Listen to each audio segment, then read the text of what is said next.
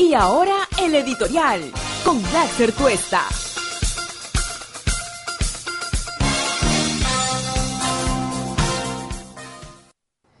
Hay varios eh, temas eh, que comentar esta mañana. La pretensión del Congreso de la República, sobre todo cuando, eh, no del Congreso de la República, voy a expresarme en los términos correctos, la comisión permanente que quedó a cargo, digamos, de desarrollar lo que el artículo 135 de la Constitución prevé en situaciones posteriores a una disolución del Congreso, está con el ánimo y muy interesado, y ayer lo han hecho notar así algunos de sus integrantes, de meterse en asuntos que no le corresponden. Su labor pasa únicamente por revisar los decretos de urgencia que presente el Ejecutivo y en el marco de esa revisión, de esa mirada, si hay algo saltante, evidente, notorio, incuestionable, flagrante, que vulnere la Constitución, es que puede observar y plantear un punto de vista distinto al que incorpora el fundamento de ese decreto de urgencia. Y si eso no sucede, pues simplemente dejarlo pasar y dar cuenta de su análisis al próximo Congreso de la República. Nada más, no puede hacer nada más. Pero sin embargo, ahora lo que quieren, a propósito de la decisión del Ejecutivo, que es en cumplimiento de lo que establece el Poder Judicial, y la resolución que ha sacado la jueza que ve el caso relacionado al acuerdo firmado entre Odebrecht, la Fiscalía y la Procuraduría, pues han arremetido contra el Ejecutivo y contra esa resolución. Se preguntan cómo es posible y quieren que explique el Ejecutivo por qué es que le van a dar los 524 millones a Odebrecht que se derivan de la venta de Charia, pues por una sencilla razón que en un Estado democrático, un Estado de Derecho, se cumplen las resoluciones judiciales y el Poder Judicial ya determinó, le guste o no le guste, a los corruptos, quieran o no quieran que eh, se quede, los que están muy interesados en que Odebrecht deje de hablar, eh, están, por supuesto, interesados también en que esto que ha dicho la jueza no se lleve a la práctica. Pero eso ya es irreversible.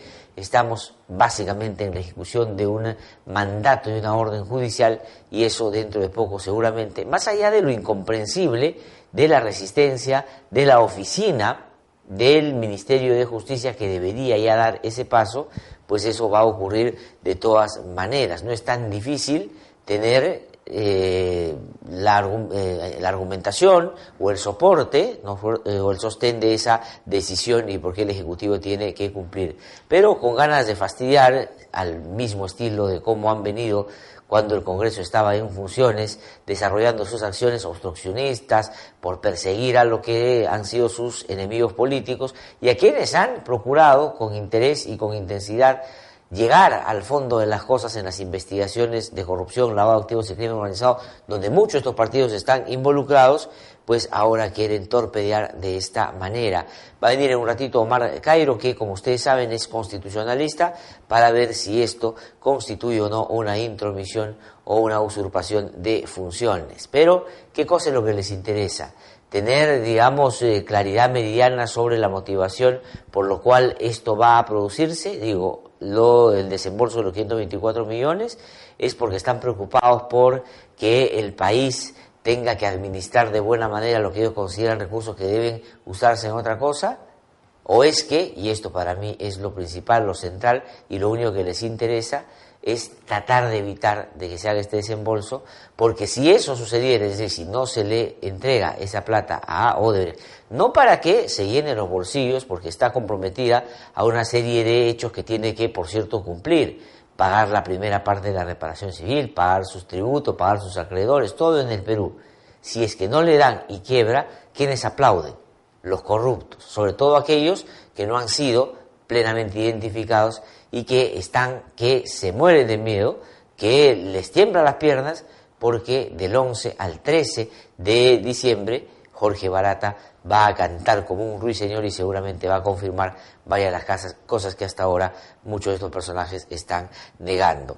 Pero también han habido, y este me parece el hecho más significativo de la jornada, hoy día se va a discutir ya en el Tribunal Constitucional, se va a analizar la ponencia que presentó el señor eh, Ernesto Blume, que como ustedes saben, antes de ser miembro del Tribunal Constitucional, era un abogado muy eh, cotizado, un abogado muy requerido, al punto que terminó siendo abogado de personajes que hoy están sometidos a la justicia y que dieron cuenta en su comportamiento, con su comportamiento, que tenían una fascinación por actuar desde la ilegalidad, desde la corrupción, desde lo que atenta contra los derechos fundamentales de los ciudadanos que dieron su preferencia, su voto y lo eligieron como autoridades el ex abogado del señor Carlos Burgos, el ex abogado de buena parte de los alcaldes de Chimpún Callao en el Callao justamente, y otros que no voy a por tiempo seguir reseñando esta mañana, pues terminó siendo miembro del Tribunal Constitucional porque el Fujimorismo y el APRA así lo dispusieron, así lo quisieron y finalmente terminó pues en este cargo tan importante de ser parte de este pleno. Pero sin embargo, pese a que lo que debe suceder con los magistrados una vez que están ya en el cargo, hacer gala de lo que se llama la ingratitud con el que te elige. Es decir, tú me elegiste, pero no consideres que yo voy a ser útil, servil y voy a simplemente acometer aquello que a ti te parece es lo correcto. Hay que eh, diferenciarse inclusive de aquellos que te dieron la posibilidad de acceder a ese cargo. Eso ha pasado, me parece, con buena parte de los magistrados del Tribunal Constitucional que han actuado y han sido perseguidos por el propio Congreso de la República. Pero el señor eh, Blume, tengo yo la impresión, más bien ha seguido el camino contrario, cuando debería haber hecho gala de justamente ese distanciamiento, ese divorcio de quienes lo pusieron ahí más bien siempre ha estado procurando tener mayores afinidades. Y cuando el Congreso iba cayendo en desgracia, no solo por la beligerancia en su comportamiento, por la obstrucción que dio cuenta día a día en su manera de hacer las cosas, sino también porque la gente empezó pese a que ya tenía una popularidad no muy alta, a rechazar y a indignarse por su manejo, su comportamiento, el señor Blume más bien buscaba la manera para tratar de favorecer aquello que ese Congreso pretendía que se mantuviera. Y lo hizo, digamos, de una manera en algunos casos explícita y en otra tratando de meter y contrabandear algunos aspectos que podían favorecer el discurso y accionar de esos congresistas que felizmente hoy día ya no están en funciones. Y así lo ha hecho durante el último periodo de su mandato como presidente del Tribunal Constitucional. Pues bueno, él se hizo del caso de Keiko Fujimori. Eh, utilizó un procedimiento rompiendo lo que habitualmente pasa en el Tribunal Constitucional, llevó el caso de Keiko Fujimori al Pleno, y ahí él como presidente asumió la ponencia. Esto lo hizo de manera muy célere si uno compara lo que ha demorado el caso de Keiko Fujimori versus lo que demora cualquier caso que llegue a esta máxima instancia de interpretación constitucional, se da cuenta que claramente aquí hay ciudadanos de primera y de segunda, y quien determina quién está en qué categoría o en qué condición es, entre otros, el señor Blume, que le parece que un caso de gran relevancia es el de Keiko Fujimori, pero no le parece lo mismo los miles de ciudadanos que reclaman sus pensiones, las eh, personas y ciudadanos peruanos y peruanas que reclaman eh, contaminación ambiental en los lugares donde habitualmente eh, viven, o otras reclamaciones que esperan dos, tres, cuatro, cinco años y el señor Blume no tiene la velocidad de superhéroe para alcanzar en esos casos la justicia. Y eso lo hace a él, digamos, una persona frente al cual hay que tener una particular atención. Pues muy rápidamente terminó después de pedir una licencia por un problema de salud, parece que esta eh, lo mantuvo en cierto reposo, pero con mucha actividad, pensando y escribiendo sobre lo que iba a poner en el caso de Keiko Fujimori. ¿Y qué cosa es lo que él como oponente ha propuesto? Ha dicho que Keiko Fujimori tiene que salir de la cárcel, y además hay que castigar al señor eh, Richard Concepción Carguancho.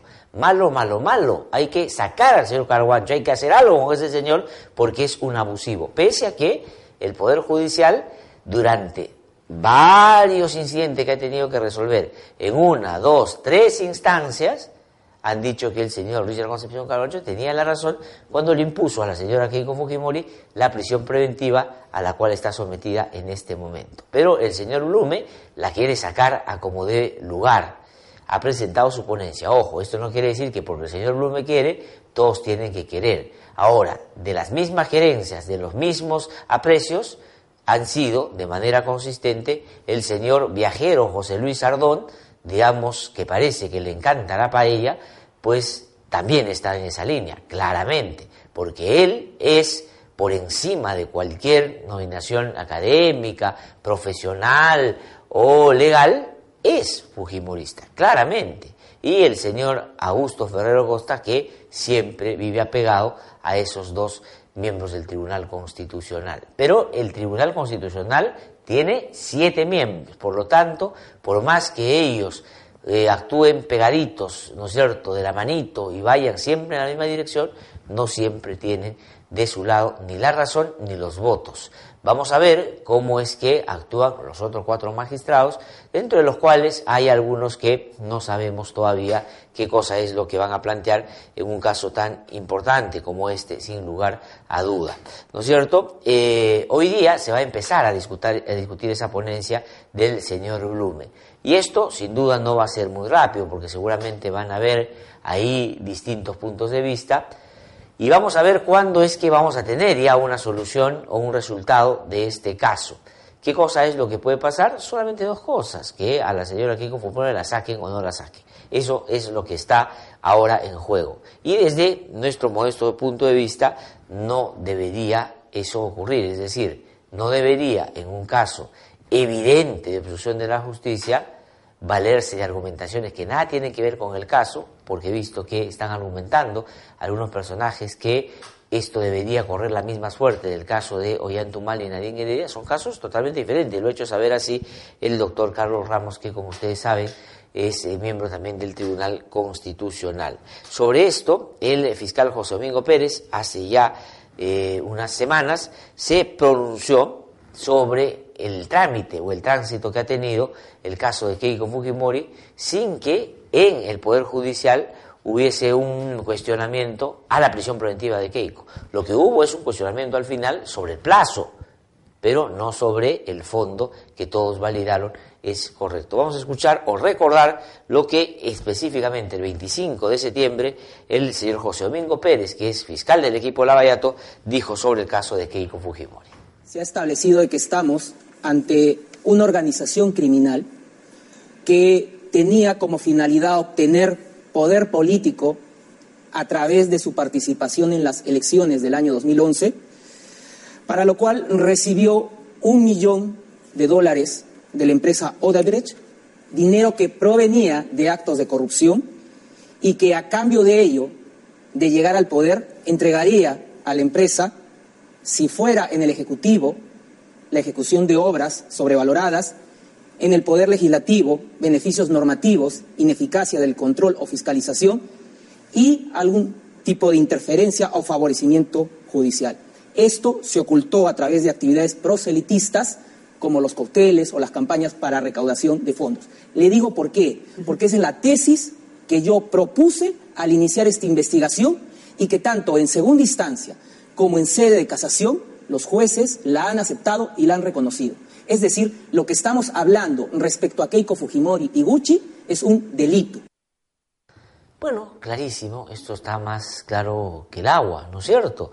El fiscal José Domingo Pérez hace una buena descripción de su pedido inicial y cómo el Poder Judicial ha validado justamente esa argumentación porque se ha podido sustentar de manera eficiente en las discusiones que se ha dado en distintas sedes, desde Carguancho, después la Sala Salguanay, la Corte Suprema y la vocal dirimente de la Corte Suprema porque después hubo una discrepancia en torno al plazo de la prisión preventiva de Keiko Fujimori. Pero sin embargo, el señor Ernesto Blume tiene una percepción distinta. ¿Qué cosa es lo que le favorece en este momento a los que están seriamente interpelados y comprometidos en investigaciones serias de criminalidad organizada, lavado de activos y de corrupción? O sea, ¿qué le conviene a los corruptos?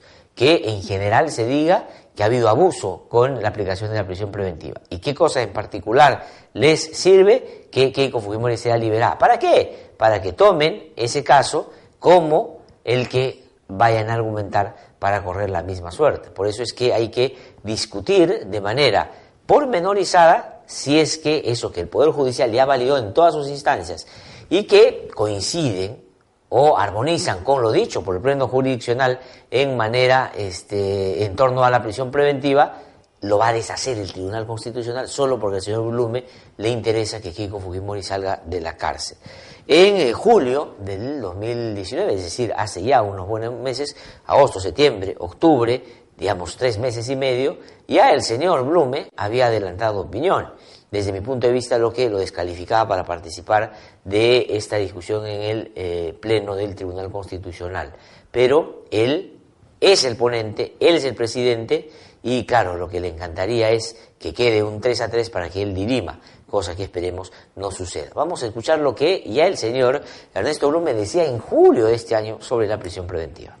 Se observa en el país de acuerdo a datos estadísticos, que hay un exceso de prisiones preventivas y además hay una actitud que traduce una demora en la actuación del Ministerio Público y del propio Poder Judicial y se mantiene a muchas personas en condición de prisión preventiva, a pesar que pasan los meses y que no se formulan los cargos por el Ministerio Público, ni tampoco se emite un pronunciamiento judicial respecto a su responsabilidad penal o no.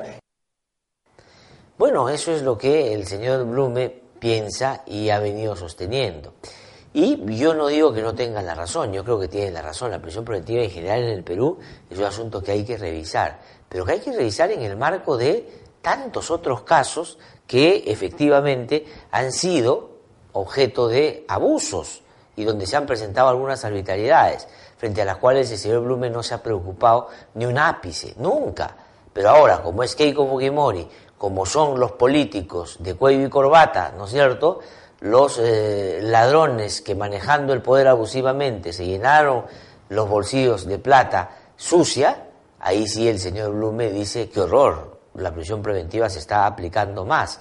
O como cuando se discute el caso de los árbitros no es que me sorprenda, pero me parece hasta patético cómo, como seguramente varios abogados están siguiendo esa ruta y van a terminar algunos de ellos, no por ser abogados, sino por ser parte de mecanismos de obstaculización de la justicia, van a terminar en sede judicial y probablemente presos, ahora la defensa de estos personajes se ha trasladado a algunos medios de comunicación, que ahora se han convertido en los abogados de estos árbitros y están diciendo que esto es una arbitrariedad, que qué terrible, qué horror, que gente con apellido compuesto o gente con eh, un prestigio y que sale a la televisión todo el tiempo y que son decanos de universidades o que son abogados famosos, no se les puede decir nada si es que el Ministerio Público y el Poder Judicial determinan que pueden haber, digamos, participado de lo que parecería naturalmente ha sido un mal accionar de algunos árbitros. Entonces, lo que hay que discutir acá es si es que en el caso de Keiko Fujimori se ha obstaculizado o no la justicia. Y si es que tienen alguna duda en el, Tribunal Constitucional, hoy día el Diario de la República publica una investigación de lo más interesante, que da cuenta de que, ahí vamos a poner la portada seguramente en un ratito para que ustedes lo puedan apreciar con más claridad, ¿la tenemos? No. De el Diario de la República, si no la puedo mostrar aquí al frente, ahí está sobrino de Yoshiyama, hunde a Keiko. El testimonio de Jorge Yoshiyama, ahí está, ustedes lo están viendo, ante el equipo eh, especial Lavallato, hunde a Keiko Fujimori. Keiko Fujimori sí sabía que Odebrecht había entregado dinero a Fuerza Popular para la campaña en el 2011. A mi tío le dijo, Jaime, debemos afirmar que no hemos recibido ningún aporte de Odebrecht. Hay que negar toda relación con esa campaña y con nosotros sí habló con Inostrosa. Ella misma me dijo que había aceptado su casación, entre paréntesis, para trucar la investigación de la Fiscalía y que todo iba a salir bien. Entonces, si a los miembros del Tribunal Constitucional que tienen que mirar esto, es decir, si en la discusión sobre la prisión preventiva lo que ha sostenido el Ministerio Público y han valorado juez en primera instancia, juez en segunda instancia, juez en la Corte Suprema, juez dirimente en la Corte Suprema, han vulnerado derechos de Keiko Fujimori al haberse advertido que hay una sistemática obstaculización de la justicia. Pero si usted quiere tener los detalles, pues se los vamos a dar, porque de eso se trata. Usted tiene que conocer. Esta es una declaración que ha dado el señor Jorge Yoshiyama, sobrino del señor Jaime Yoshiyama, que está, como ustedes saben, preso.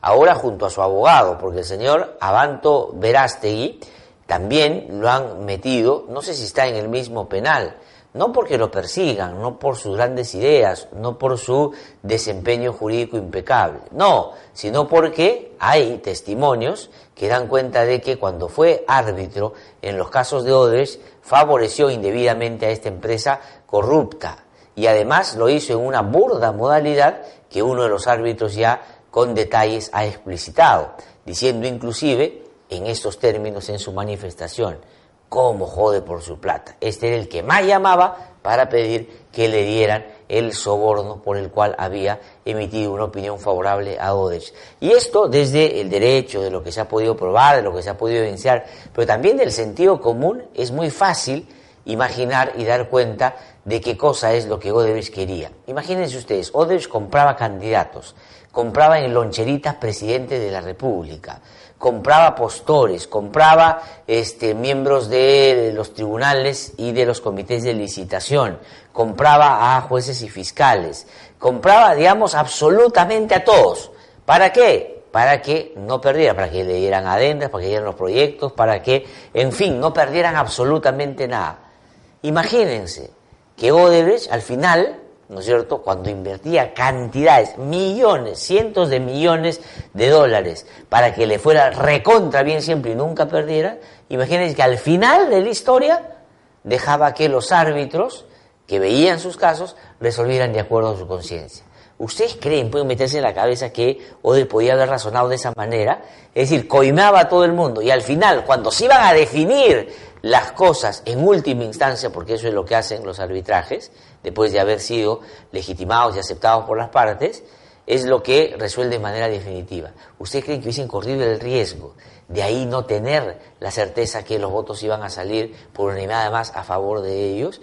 Pues no hay que ser un desavisado, un este, ingenuo para no creer que ahí evidentemente metieron también la mano. Pero sobre lo que dice Jorge Yoshiyama, y esto es muy importante, y los miembros del Tribunal Constitucional deberían refrescarse un poquito la cabeza con este tipo de declaraciones. Ante el equipo especial Lavallato, Jorge Yoshiyama, sobrino del señor Jaime Yoshiyama, ha dicho lo siguiente. Jaime Yoshiyama me preguntó, no, primero dice, en la segunda mitad del año 2015, me entero de toda la verdad completa, dice el sobrino de Yoshiyama, de toda la verdad durante una visita familiar que hago a la casa de mi tío Jaime. Tanto Jaime Yoshiyama como Keiko Fujimori sabían que sí había dinero donado por la empresa Odebrecht a Fuerza Popular el 2011 para la campaña electoral. Y es que en una visita familiar que le hice, eh, él me informa que ha hablado con Keiko Fujimori y que ella le dijo, dos puntos, Jaime, por si acaso debemos afirmar que no hemos recibido ningún aporte de Odebrecht. Hay que negar todo en relación a esta campaña y su relación con nosotros. Jorge Oshiyama, dice la República, señaló que la cocina de su tío fue siempre encubrir al verdadero origen eh, por pedido de Keiko Fujimori. Y así lo ha dicho Jaime eh, Jorge Yoshiyama. Dice, Jaime Yoshiyama, o sea, su tío, me preguntó qué le había dicho a mis amigos. Y yo le indiqué que le dije que eh, lo que él me había dicho, es decir, que era dinero de empresarios que no querían figurar. Jaime Yoshiyama me respondió, ok, si te preguntan nuevamente, esa es la respuesta que hay que volver a dar, señalándome que parte del dinero de lo que me había entregado para los falsos aportantes del año 2011 era dinero de la empresa brasileña Odebrecht. En ese momento yo no estaba enterado que había una investigación por este tema, solo asumí que quería mantener distancia de la empresa brasileña por el escándalo de corrupción en Brasil. O sea, que Jaime Yoshiyama tenía el encargo que le dio Keiko Fujimori de negar bajo cualquier apremio o circunstancia el aporte de Odebrecht. Y Jaime Yoshiyama, que llamó a su sobrino Jorge Yoshiyama para que él pudiera decirle a sus amigos que hagan aportes falsos, porque esa plata que supuestamente aportaban ellos era una plata que venía de Odebrecht. Y cuando le pregunta, ¿qué cosa es lo que le dijiste a tus amigos? Bueno, les dije que era plata de empresarios que no quieren aparecer y ellos, por supuesto, hicieron y convalidaron ese acto ilegal. Ahora dice, Jaime Yoshiyama, según Jorge Yoshiyama, su sobrino, le dio parte de los fondos a su sobrino, o sea, a él, y le encomendó que los depositara a nombre del partido por intermedio de aportantes simulados. Al comenzar la investigación fiscal, Keiko Fujimori y sus abogados organizaron, y escuchen esto, es importante, y tiene que ver con lo que va a discutir el Tribunal Constitucional, organizaron el encubrimiento de los hechos y así lo dijo Jorge Yoshiyama. Vamos a eh, escuchar porque lo voy a leer. Dice, sobre la labor de los abogados en la presente investigación, tengo conocimiento que Keiko Fujimori organizó con los abogados del estudio Ore Guardia, a cargo de Arsenio Ore Guardia, digamos, un abogado muy influyente que en buena medida ha manejado muchas veces situaciones importantes en el Poder Judicial.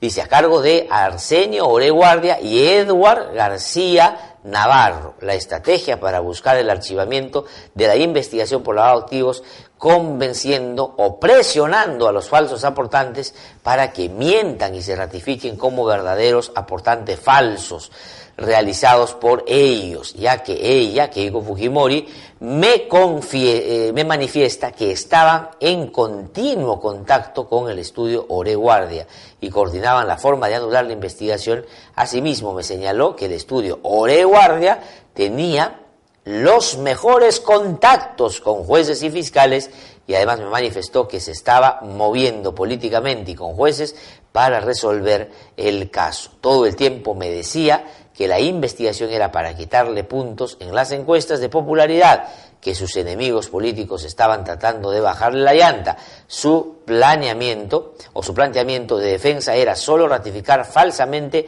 los aportes y que ella se iba a encargar desde la política y que si los falsos aportantes aceptaban ser falsos donantes, le iba a impactar fuertemente en las encuestas. Alegaba que si querían salir del problema, la tenía que salir, la tenía que seguir apoyando, ya que si ella seguía fuerte, se archivaba el caso y no la acusación y no se metería con el resto de los implicados. Eso es lo que Jorge Yoshiyama, el sobrino de Jaime Yoshiyama, secretario general del partido, candidato a la vicepresidencia de Keiko Fujimori en 2011, hombre de confianza de Keiko Fujimori, ¿no es cierto?, le encomendó a su sobrino y Keiko Fujimori, dice Jorge Yoshiyama, directamente le contó lo que acabo de leer. Y acá hay otro dato bien interesante que va a tener que ser explicado y dice lo siguiente Jorge Yoshiyama, Yoshiyama Vicente Silva Checa, por supuesto, el adú de Vladimiro Montesinos en los 90, donde aprendió las mañas que puso a la práctica en esta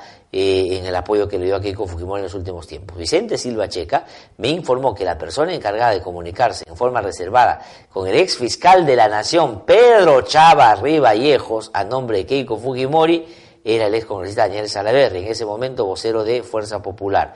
Silva Checa me comentó que ambos, Pedro Chávar y Daniel Salaverri, se juntaban de forma sigilosa en distintos sitios y acordado por terceros. Hasta a veces cambiaban de carro para llegar a sus reuniones para coordinar el apoyo mutuo entre la Fiscalía y el Partido Fuerza Popular. Por eso es que era una cuestión de sobrevivencia mantener a Chávarri, este impresentable fiscal supremo que está todavía en el Ministerio Público y espero que el próximo Congreso, como uno de sus primeros actos, revise esos casos, le quiten el blindaje y finalmente termine, como corresponde, sometido a la justicia para que ésta sea que determine su participación en los cuellos blancos del puerto.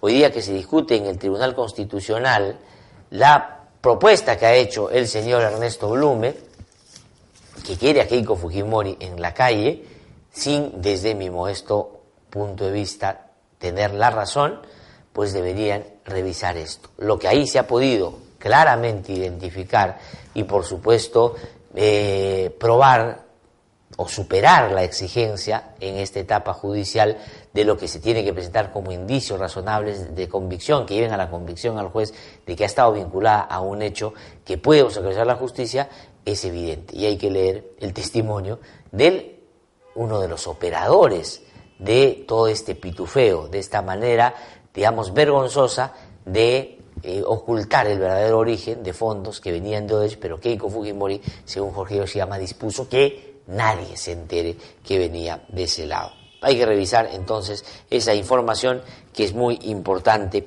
para que el Tribunal Constitucional se pueda pronunciar. Y sobre otro, otro tema y otro caso que está relacionado con las investigaciones de eh, estos sobornos en el caso Odebrecht, es esta noticia que ha difundido varios medios, pero el comercio, el diario del comercio con mayor detalle. Sala ordena liberar a dos acusados por caso Metro de Lima.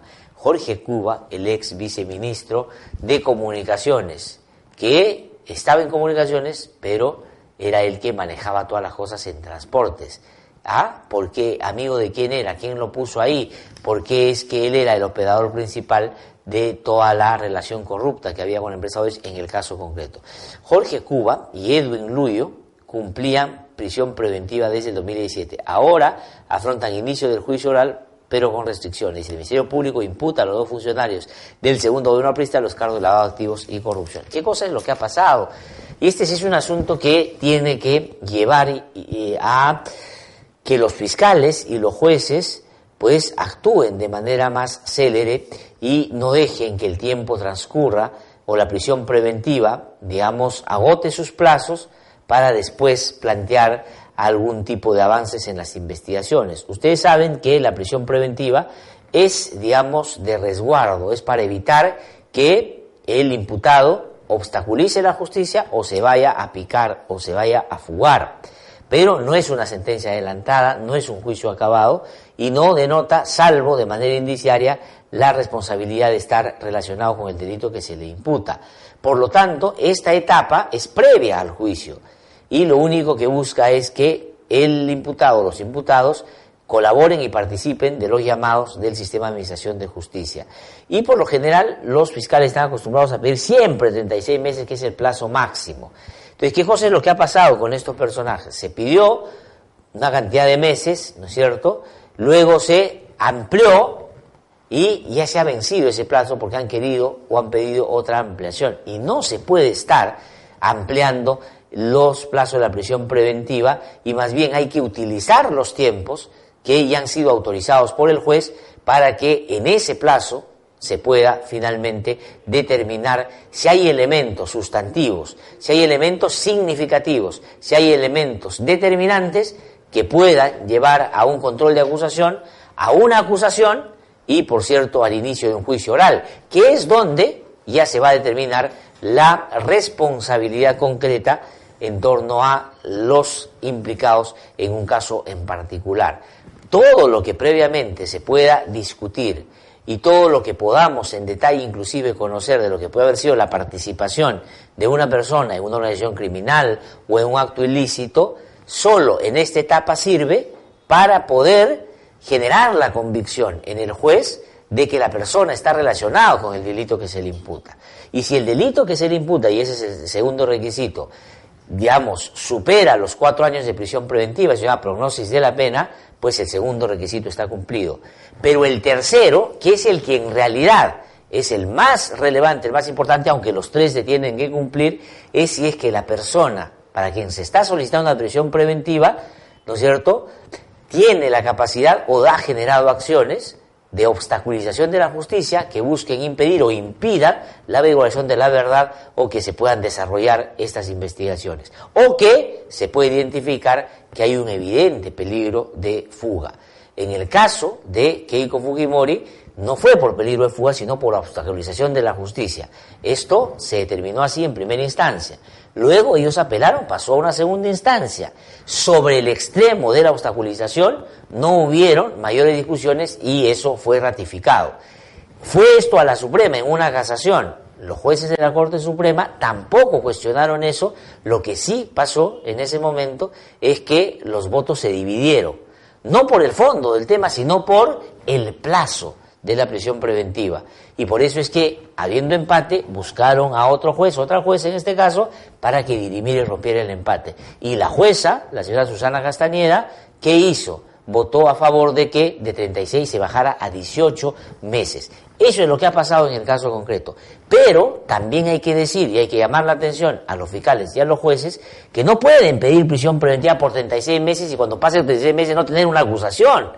Porque pretender que se les amplíe ya, desde mi modesto punto de vista, vulnera derechos fundamentales. El sistema interamericano, la Comisión Interamericana ha dicho que la prisión preventiva en exceso pues vulnera derechos fundamentales. Ya 36 meses son 3 años de prisión sin que tengas un juicio y que sea determinado tu responsabilidad. Y en algunos casos han pasado inclusive a 72, que es una barbaridad. Pero lo que ha pasado es que efectivamente han pasado los meses, no se ha podido terminar con la acusación o no se ha pasado el control de la acusación y el juez ha dispuesto que tienen que salir. No es que ya se acabó y están libres de responsabilidad, no, no, no. Lo que ha pasado es que no van a estar en prisión preventiva. Hay que tener mucho cuidado con eso también porque es muy importante, por un lado, asegurar que los imputados se sometan debidamente a la justicia, pero los plazos tienen que también desde el otro lado cumplirse. Es verdad que hay casos que son muy complejos. La criminalidad organizada tiene esa particularidad, esa característica. Pero si uno pide 18 meses o 36, se supone que está pensando en que si es posible en ese tiempo avanzar o pasar a otro estadio ya de eh, juicio oral, que es lo que vendría después de una acusación. Hemos presentado el editorial con Laxer Tuesta.